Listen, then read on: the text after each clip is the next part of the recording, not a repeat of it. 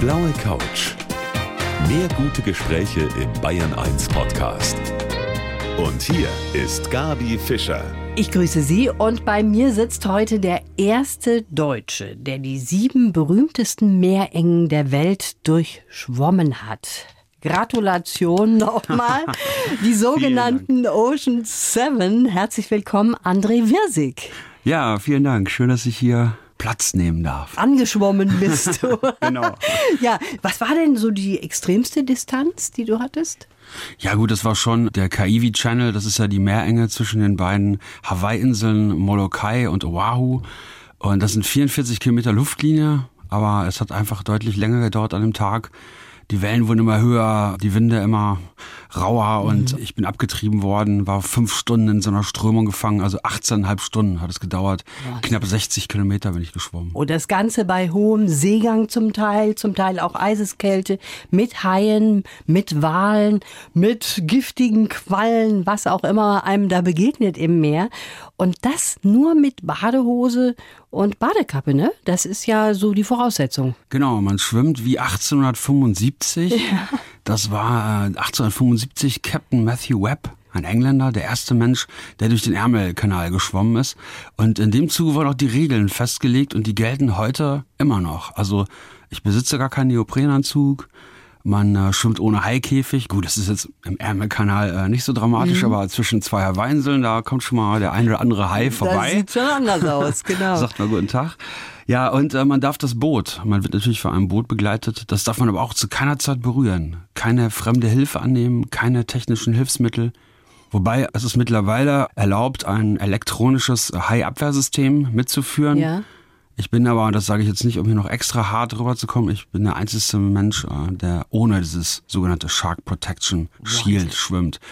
Aber das hat andere Gründe. Okay. Der Philosoph der Diogenes, der hat ja bekanntlich, wie wir alle wissen, in einer Tonne gelebt. Und der Mann, der hier bei mir auf der blauen Couch sitzt heute, der hat in einer Tonne trainiert. Das war sozusagen sein Versuchslabor der Extremschwimmer André Wirsig. Und da hast du, André, glaube ich, dich so gewöhnt an die Kälte dann im Wasser, oder? Ja, genau. Also wir waren so, wie eben erwähnt, ohne Neoprenanzug, beispielsweise durch den Ärmelkanal mit so 14, 15 Grad, 16 Grad im Hochsommer. Aber halt der North Channel zwischen Nordirland und Schottland, der gehört auch zu diesen Ocean Seven. Das ist nochmal deutlich kälter und dann nur in Badehose. Da muss man sich schon speziell darauf vorbereiten.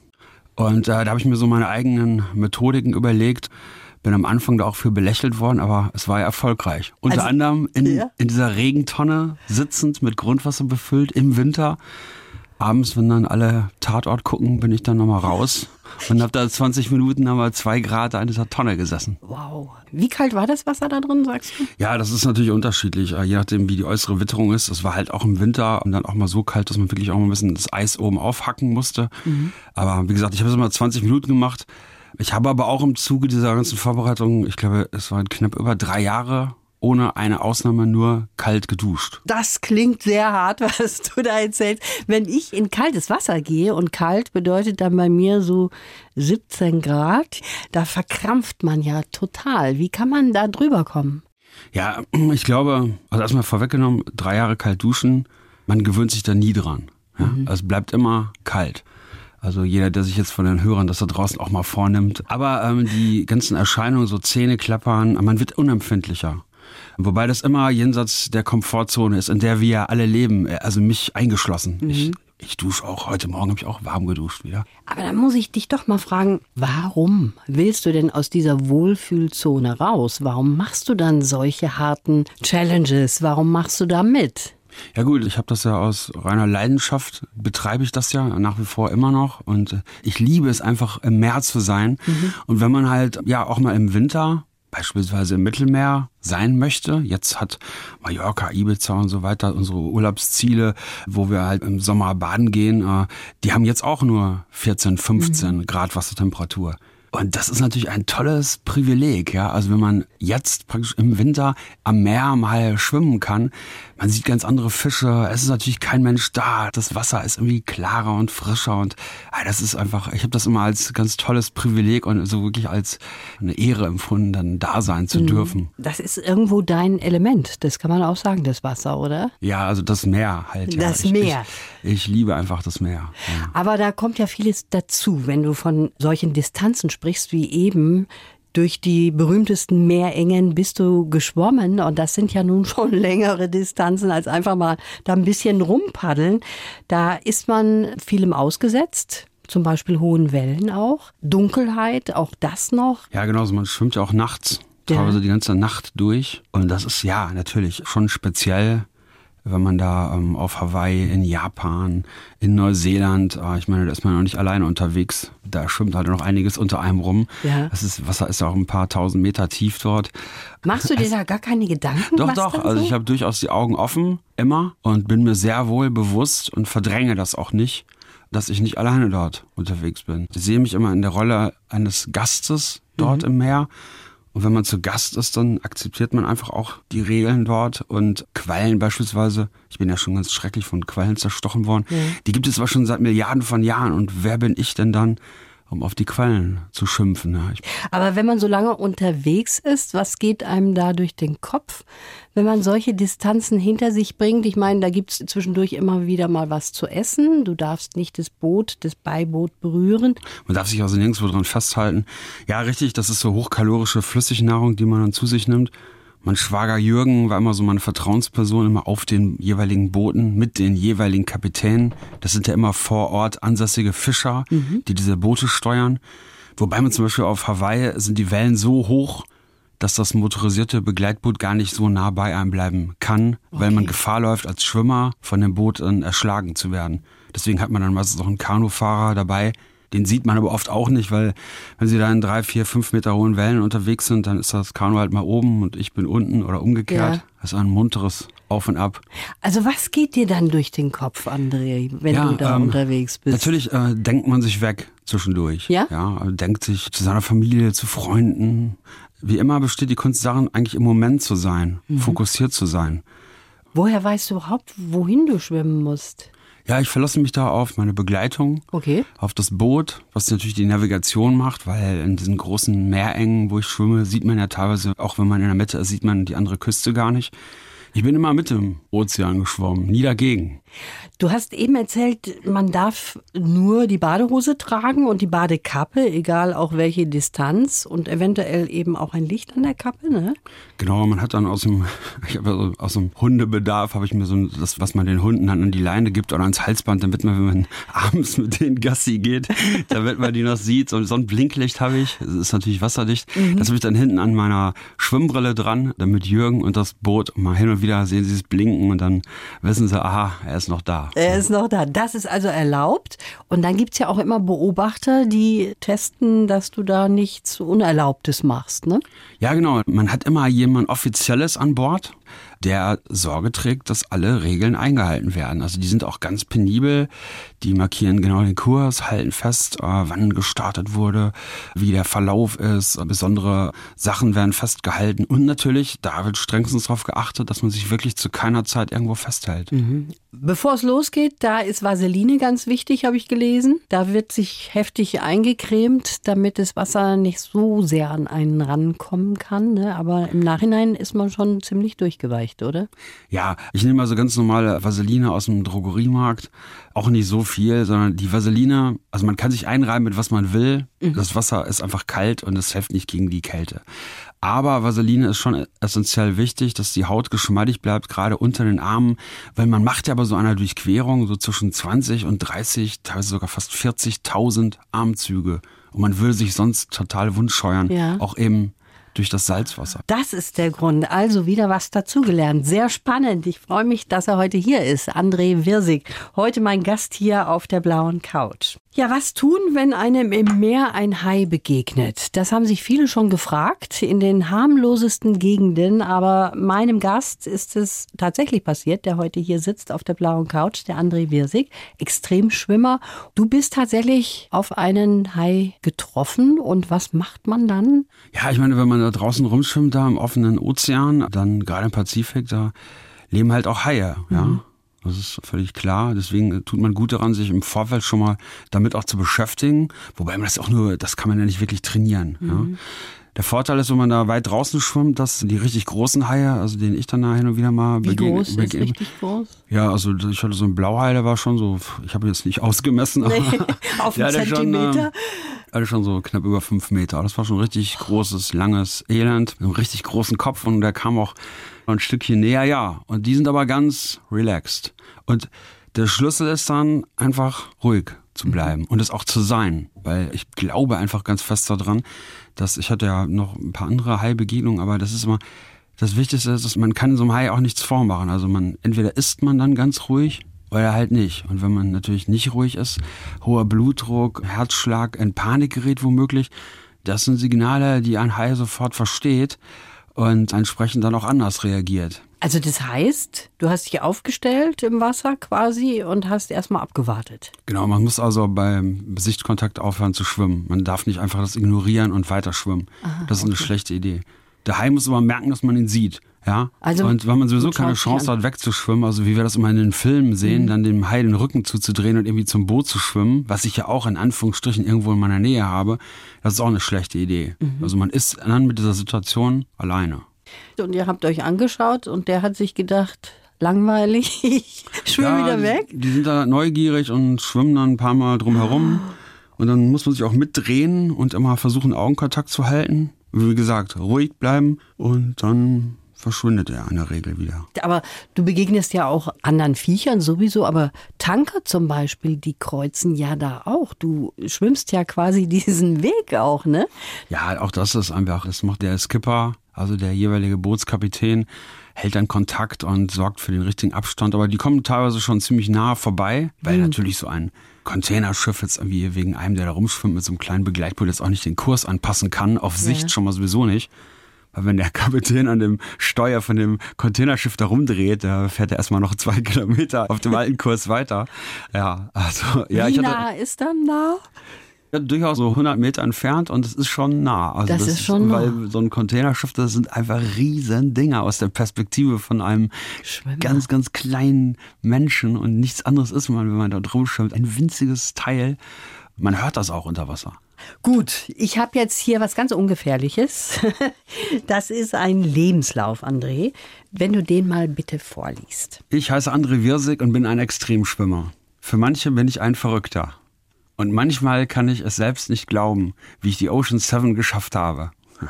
Aber im Meer fühle ich mich leicht und schwerelos. Ich sehe mich als Gast und habe nie auf die Kälte, die Wellen, die Quellen oder Haie geschimpft. Durch das harte und jahrelange Training habe ich das Selbstvertrauen erlangt, um das Unmögliche zu schaffen. Denn nachts allein im Ozean musst du ruhig bleiben. Jetzt will ich dem Meer und meiner Familie etwas zurückgeben. Meine Überzeugung, mit der richtigen Einstellung können wir alle unsere Grenzen verschieben. Und haut das hin? Ist das so in etwa richtig? Ja, habt ihr gut gemacht. gut gemacht, okay. Danke. Also dann bleiben wir mal dabei bei dem Sport. Du bist Triathlet, Radler, Schwimmer, Ironman auf Hawaii. Also da ist schon vieles zusammengekommen. Der Sport, der liegt dir schon im Blut, das muss man schon so sagen. Ne? Ja, also genau, Leistungssport hat eigentlich immer so mein Leben bestimmt. Und so auch hier, da hat man natürlich dann viele Methodiken sich angeeignet, ähm, Trainingsmethodiken in dem Fall, die konnte man dann hier und die richtige Einstellung halt zum Training, zum zielorientierten Training in dem Fall, das hat natürlich schon geholfen. Bist du da ganz alleine im Training oder hast du auch so einen Mentaltrainer, der mit dir das schon mal durchgeht vorher? Nein, ich habe also nichts dergleichen. Ich habe natürlich ja zum Beispiel meinen Physiotherapeuten und sehr guten Freund Ralf, der, ähm, den konnte ich dann halt immer zum Krafttraining einspannen. Ich bin ja hier schon auf die 50 zu, da kann man einfach nicht mehr so viel trainieren. Zudem nochmal, das ist ja auch nur mein Hobby. Mhm. Ich habe ja gar nicht so viel auch zeitlichen Rahmen, um da jeden Tag oder auch nicht jeden zweiten Tag da schwimmen zu gehen und irgendwelche wilden Einheiten zu machen. Diese Kombination Familie, mhm. weil ich bin auch noch Familienvater, ja. zum Glück darf ich sein, äh, verheiratet mit meiner Frau, mit der ich seit 19 Jahren verheiratet bin. Das ist mhm. in meinem auch Fall ja auch Rekord. Echt, ja, das kann man gar nicht zurückgeben in diesem Leben. Da muss erstmal so einen Partner finden, der das auch mitträgt, ja. so etwas. Aber das Umfeld gibt einem dann die Kraft und dann kann man sich die Dinge halt noch selbst aneignen, weil mhm. es ist schon einsam im doppelten Sinne, aber das ist ja selbstbestimmt. Was bist du dann im richtigen Leben, in Anführungszeichen? Ich arbeite in der IT-Branche als Vertriebsleiter. Aha. Jetzt seit 1.1. auch hier sogar in München. Und dann ja. bin ich in meinem Hobby genau auf der anderen Seite. Ja, wollte unterwegs. ich gerade sagen, das ist ein ja, riesen genau Kontrast, auf der ne? anderen Seite, ich hatte es vorhin erwähnt, Regel von 1875. Ja. ja, da ist nichts mit Internet, ja, man steht dann da an so einem Strand, hat nur so eine Badehose an ja. und eine Schwimmbrille äh, auf dem Kopf und äh, ist dann so mitten in seiner Tour. Das ist genau das, was ich so toll finde. Das ist dieser Kontrast, den du da auslebst. André, du sagst, deine größte Stärke ist auch deine größte Schwäche. Da sind wir eben stehen geblieben. Du kannst so lange schwimmen, bis du deine eigene Mutter nicht mehr erkennen kannst. Was ist das für ein Zustand, in dem du dich da befindest? Ja, ich bin halt in der Lage, weit, weit über jedes Limit hinauszugehen. Und ja, man muss sich das vielleicht vorstellen, wenn man ähm, keine Ahnung, bei, ich bin in Schottland damals zur Qualifikation auf den North Channel sechs Stunden lang bei knapp zehn Grad Wassertemperatur geschwommen. Mhm. Und dann kommt ja dieser Spruch von den Leuten so in der Allgemeinheit, ja, wenn es nicht mehr geht, dann hör doch auf. Aber das geht ja schon nicht mehr, wenn man überhaupt nur mit den Füßen da reingeht. Geschweige denn, wenn man dann bis zum Hals im Wasser ist oder losschwimmt und dann hat man noch gar nicht angefangen. Ja, ja, klar. Und dann geht's schon nicht mehr. Und alles in, in deinem Körper sagt natürlich, Tu's du musst nicht. sofort hier raus, ja? ja. Das ist ja auch Todeszone dann geht es nur in eine Richtung. Mhm. Ja, also man ist dort einfach nicht lebensfähig als Mensch. Und natürlich gehört auch ein bisschen Talent dazu, glaube ich, mhm. dass man halt gewisse Stunden, also im North Channel war ich zwölf Stunden bei diesen Temperaturen unterwegs. Das hat man dann halt hinbekommen. Aber umso wichtiger ist es, dass man einfach Leute dabei hat, die einen, die echt ein offenes Auge auf einem haben und die in der Lage sind, dann in diesen ja, teilweise wirklich unter diesen extremen Bedingungen, in diesen extremen Zuständen, in denen man sich befindet, noch in einen hineinsprechen können. Mhm. Also dich auch erreichen in dem ganz genau, Zustand, genau, ne? Genau. In dem Und das du bist. war natürlich äh, einfach ein, absolutes, ein absoluter Glücksfall, dass ich da so jemanden wie Jürgen, mhm. Jürgen ist mein Schwager, fantastischer Typ, hat mich auf all diesen Trips begleitet und das war auch für Jürgen, das ist richtig hardcore da draußen. Ich meine, wenn man da mitten in der Nacht von so einer portugiesischen Galeere, das sind da diese mhm. sehr giftigen Quellen gestochen wird und ist fast ohnmächtig vor Schmerzen, mhm. ja, in, in dieser Dunkelheit, ja, und ja, natürlich, da ist Aufgeben allgegenwärtig. Ja, klar. Ich habe mir dann einfach nur gedacht, ja, wenn, wenn du jetzt aufgibst und an Bord des Bootes gehst, die Schmerzen hast du ja dann ja trotzdem. Ne? die hören ja nicht auf. ja, so auch, kann man es auch dann Da kannst du auch gleich weiter schwimmen. Ne? da kann man gleich weiter schwimmen, vollkommen klar.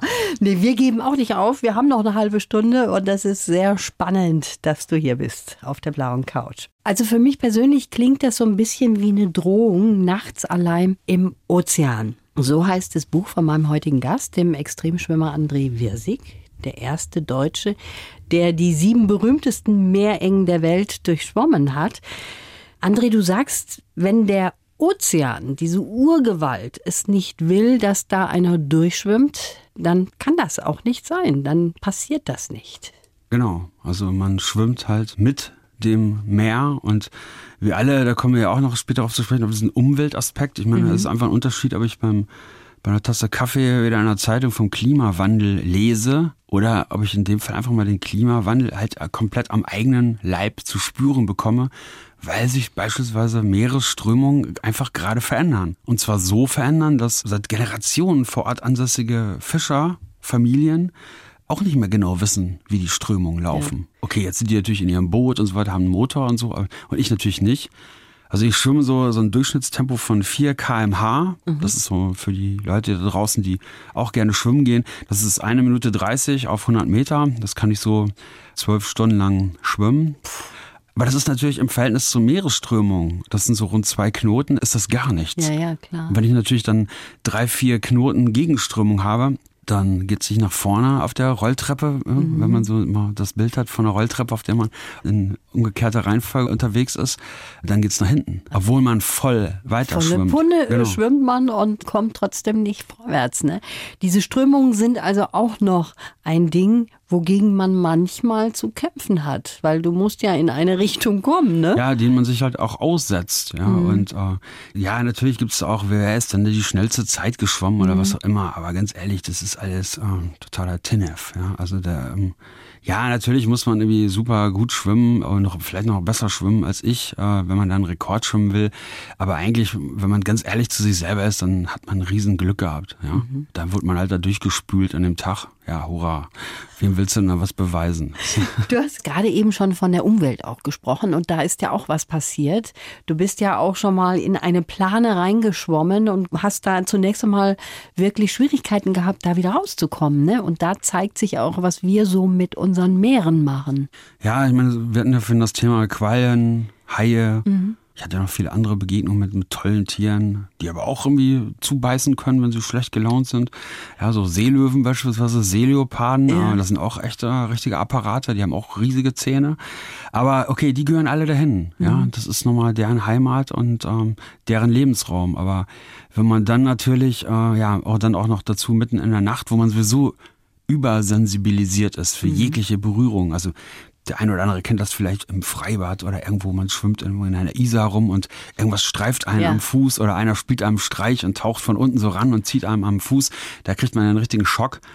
Aber wenn man dann äh, nachts dann im Kopf zuerst in so eine Plastikplane reinschwimmt und überhaupt nicht weiß, was das gerade ist, äh, da, das vergisst man natürlich nie. Mhm. Ja. Oder ich war ja wirklich an, an den abgelegensten Ecken, an Küstenabschnitten, wo normal kein Mensch hinkommt und ja, was sieht man dann? Die Hinterlassenschaften halt eben von uns mhm. als Menschen. Und das ist natürlich äh, etwas, das hat mich schon ganz schön äh, berührt und ja, traurig. Also du bist auch zum Umweltschützer geworden, denn du siehst hautnah bei deinen Sachen, die du so machst im Meer, was wir da so verbrechen. Ne? Das kommt hautnah auf dich zu, quasi geschwommen.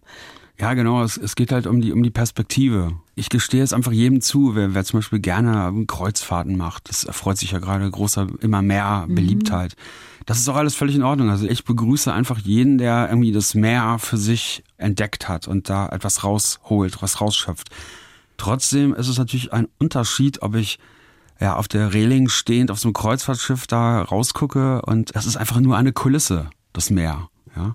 Und das Meer ist einfach so, ja, man kann halt da am Vorabend irgendwelche radioaktiven Fässer verklappt haben mhm. und dann sieht der Sonnenuntergang noch genauso schön aus. Ja. Und wenn man halt da draußen rumschwimmt, bekommt man das alles halt direkt damit. Und das ist halt immer die Perspektive, aus der ich erzähle. Das habe ich auch so als Aufgabe sozusagen auch mitgenommen. Mhm. Wobei, und gerade vor Kindern finde ich es extrem wichtig, auch das Gute mhm. zu benennen. Eben nicht zu sagen, diese ganzen grauenhaften Bilder heraufzubeschwören, die ja zweifellos da sind. Ja, Schildkröten, die da in irgendwelche Plastikplanen geschwommen sind und da stranguliert sind und so weiter. Strände, die von Mikroplastik überschüttet sind. Das ist alles de facto so, das gibt's auch gar nicht zu beschönigen, aber es ist immer noch wunder, wunderschön. Und mhm. ich finde, also meine Aufgabe ist es auch, den Kindern gerade zu vermitteln, wie toll es immer noch ist. Und daraus abgeleitet natürlich, dass wir doch einfach gut daran tun. Ich meine, wir können natürlich alle so weitermachen, aber die bessere Idee ist es doch einfach, ähm, ja, unser Verhalten umzuändern, ja. ein Stück weit. Und das geht auch nur mit Verzicht einher, natürlich um einfach diese tollen Sachen zu bewahren mhm. und auch mal was zurückzugeben. André, jetzt haben wir schon vieles gehört von dir, was du so erlebt hast als Extremschwimmer, was du alles so auf dich nimmst. Die Einsamkeit, die macht dir gar nichts aus, wenn du da solche Riesenstrecken auch bewältigst. Nein, das ist ja auch irgendwie schön, weil man halt so isoliert ist. Das, das findest du schön? Ja, das finde ich insofern schön, weil es auch ein, ein langer Weg war. Also und auch immer noch ist. Das ist nie zu Ende. Das bedingt nämlich, dass man mit sich selbst auch wirklich gut auskommen muss und sich selbst auch aufhört, irgendwas vorzumachen, weil wie viele Stunden will ich mir irgendwas einreden? Mhm. Wie viele Stunden will ich mir irgendwie was vormachen? Und das verliert natürlich auch alles Bedeutung. Also die, die Wahrheit so ein Stück weit tritt einfach absolut vor ein. Und gerade wenn man dort im Nachts im Dunkeln, wo es überhaupt keine Ablenkung Ja. gibt, also auch nicht mehr, mehr visuell, man macht ja auch bewusst kein Licht, auch das Boot ist ganz spartanisch nur ausgeleuchtet mit wirklich nur den Positionslichtern, weil wenn du anfängst da rumzufunzeln mit irgendwelchen Lampen, Mhm. äh, dann lockt man halt alles das an, was man ja auch nicht unbedingt in seiner Nähe haben will. Sollte man nicht machen. Ja, dieses mit sich selbst im Reinen sein, Ja. sich selbst auch zu vertrauen, diese Sicherheit sich anzueignen, ja, ich würde schon fast sagen anzutrainieren, ist nach meiner Philosophie zumindest unabdingbar, um an so einem Strand mitten in der Nacht ganz alleine zu stehen und die Wellen brechen da rein und du gehst raus und schwimmst einfach hinaus in diese Finsternis. Da muss man schon Selbstvertrauen haben. Und das hast du, hast du auch immer mehr bekommen. Aber du hast natürlich neben all diesen Erfahrungen jetzt mit Kälte, mit Sturm, mit hohen Wellen, mit gefährlichen Tieren auch, hast du selber auch mal eine Nahtoderfahrung gehabt im Wasser. Also du lässt dich offensichtlich überhaupt nicht abschrecken von irgendwas. Was ist denn da passiert? In Schottland war das. Ja, genau. Wenn man so weit hinausgeht, so weit über alle Limits hinweg, dann muss man halt aufpassen. Und wenn man sich dann so antrainiert, zum Beispiel durch dieses Kälteabhärtungstraining, dann hat man diese natürlichen Schutzmechanismen, Zähne klappern, ja, Krampfen oder sowas, das hat man dann nicht mehr. Und dann ist einfach schon irre. Dieser Übergang zur Bewusstlosigkeit, Hypothermie, extreme Unterkühlung. Der Körper gaukelt einem dann vor ähm, zum Schluss, dass es irgendwie, dass man gar nicht mehr da ist in diesem See. Und äh, dieser Übergang dann zur Bewusstlosigkeit und halt dann zum Ertrinken oder zum Unterkühlungstod, der ist dann fließend. Und den habe ich erlebt. Bin aber froh, dass um Himmels Willen alles gut gegangen ist. Und bin ich auch sehr dankbar dafür. Wer hat dich da zurückgeholt? Ich mich selbst in dem Fall. Da sind wir wieder bei diesem Thema, ähm, das Bewusstsein für den Moment. Der Verstand spielt einem halt dann Streiche. Und deswegen findet man ja auch Leute da oben am Everest oder sowas, die ja ihre Jacke ausgezogen haben, weil zum Schluss haben die gedacht, wow, Schatz, ne, ich bin zu Hause, Mensch, zieh doch die Jacke aus oder ist doch gar nicht mehr so kalt, ja? obwohl sie kurz vorm Erfrieren waren und dann auch erfroren sind. Und das ging mir halt dort im Wasser halt äh, ähnlich. Da muss man sich einfach zurückholen und sagen, Mensch, du bist nicht irgendwo zu Hause, sondern du bist hier in diesem See in Schottland. Deine Finger, deine Füße, alles, da hast du kein Gefühl mehr drin, ist alles abgefroren sozusagen und du musst jetzt einfach wach bleiben. Du musst genau hier bleiben, ne? Denk dich nicht weg. Das ist aber haarscharf dann, ne? Gut, dass du das geschafft hast, da auch wieder zurückzukommen. Jetzt haben wir gerade eben über die Tiere auch gesprochen. Viele von uns, die lieben ja Whale-Watching. Die wollen Wale sehen, sind ganz wild da drauf. Bei dir war es eigentlich umgekehrt. Da hat dich ein Wal beobachtet von unten, wie du über ihm geschwommen bist, oder? Ja, das wäre alles nur halb so wild gewesen und nur halb so spektakulär, wenn das nicht mitten in der Nacht gewesen wäre. Wie hast du den dann gesehen überhaupt? Ja, weil der einfach mal einen halben Meter, so 50 Zentimeter unter mir war. In seiner ganzen, das sind ja riesen Apparate, ja. Also man liest ja bei Wikipedia immer, das war ein Buckelwal. Das haben wir dann, dann rausgefunden im Nachhinein. Also ja, die, die sind also bis zu 15 Meter lang, aber da steht gar nicht, wie breit die sind. Ja, das sind also riesen Dinger und äh, die sind einfach neugierig. So ein Wal sieht nachts genauso wenig wie ein Mensch und entsprechend nah muss man dann halt ran, weil man ja auch neugierig ist und auch sonst nichts zu tun hat. Da guckt man sich halt an, was da gerade oben rumschwimmt. Ja, und die Situation selber war natürlich schon speziell. ja, ich hätte den Wal echt total gerne mal tagsüber nochmal wieder getroffen, aber das ist mir nicht vergönnt. Ja, es sind einfach riesen, riesen Tiere und als Mensch ist man halt sowieso, man ist da so ein klitzekleines Elementarteilchen. Viele Leute schreckt das ab, die bekommen dann Angst oder Panik, aber ich habe mich da immer wohl gefühlt in dieser, ich fand das gut. Auch wenn die Wellen richtig, wir hatten ja zum Beispiel vor Japan einen richtigen Sturm und mit gegenläufigen Wellen, Kreuzsee heißt das, auch in Neuseeland hatten wir das, da fliegst du richtig durch die Gegend da, ne? Und da fühlst du dich wohl dabei. Ich habe das irgendwie immer, das ist irgendwie so verrückt, dass ich, das ist ja schwer. Ich habe da teilweise wirklich gelacht dabei und ich konnte es gar nicht fassen, weil es irgendwie so irre ist, ja. Ich Und finde da das kommt super. nie Angst also auf. tatsächlich, ja, ich, ich weiß, die Frage kommt ja oft, aber was soll ich denn sagen? Ich, Mhm. ich, ich mache das wirklich nicht, um jetzt hier irgendwie, dass die Leute denken, ach, er ist irgendwie der total Harter Hund. harte Typ oder so. nee, ich, ach, ich fange aber hier Kleinigkeit irgendwie auch an zu heulen. Ich bin Ja? so hoch immer, nee, nee, ich bin auch irgendwie total emotional bei, bei vielen Dingen, aber Ich fand's super. Also, das ist unbedingt dein Element. Das muss man so einfach feststellen auch. Ne? Wenn du dich da so super wohlfühlst, dann ist das genau das Richtige für dich. Ja, es ist, es ist letztendlich, das habt ihr ja auch so schön hier in dem Lebenslauf äh, formuliert, es ist einfach immer eine Frage der, der jeweiligen Entscheidung und der Einstellung. Das war auf jeden Fall toll, was du uns alles erzählt hast. Schönen Dank fürs Kommen. Wie viele Badehosen hast du in deinem Schrank? Ich habe gar nicht so viele Badehosen. Mein, mein, mein Sponsor, der, der, fragt mich dann immer, ja, ja, die, die wollen mir halt irgendwelche Sachen schicken, aber ich habe gesagt, die alten Sachen sind doch noch gut. Die sind also, doch noch gut. Ja, ja, ich habe hab nur zwei Badehosen. alles klar, schönen Dank fürs Kommen und alles Gute für dich, André. Danke, danke, vielen Dank. Die blaue Couch, der Bayern 1 Talk als Podcast, natürlich auch im Radio. Montag bis Donnerstag ab 19 Uhr.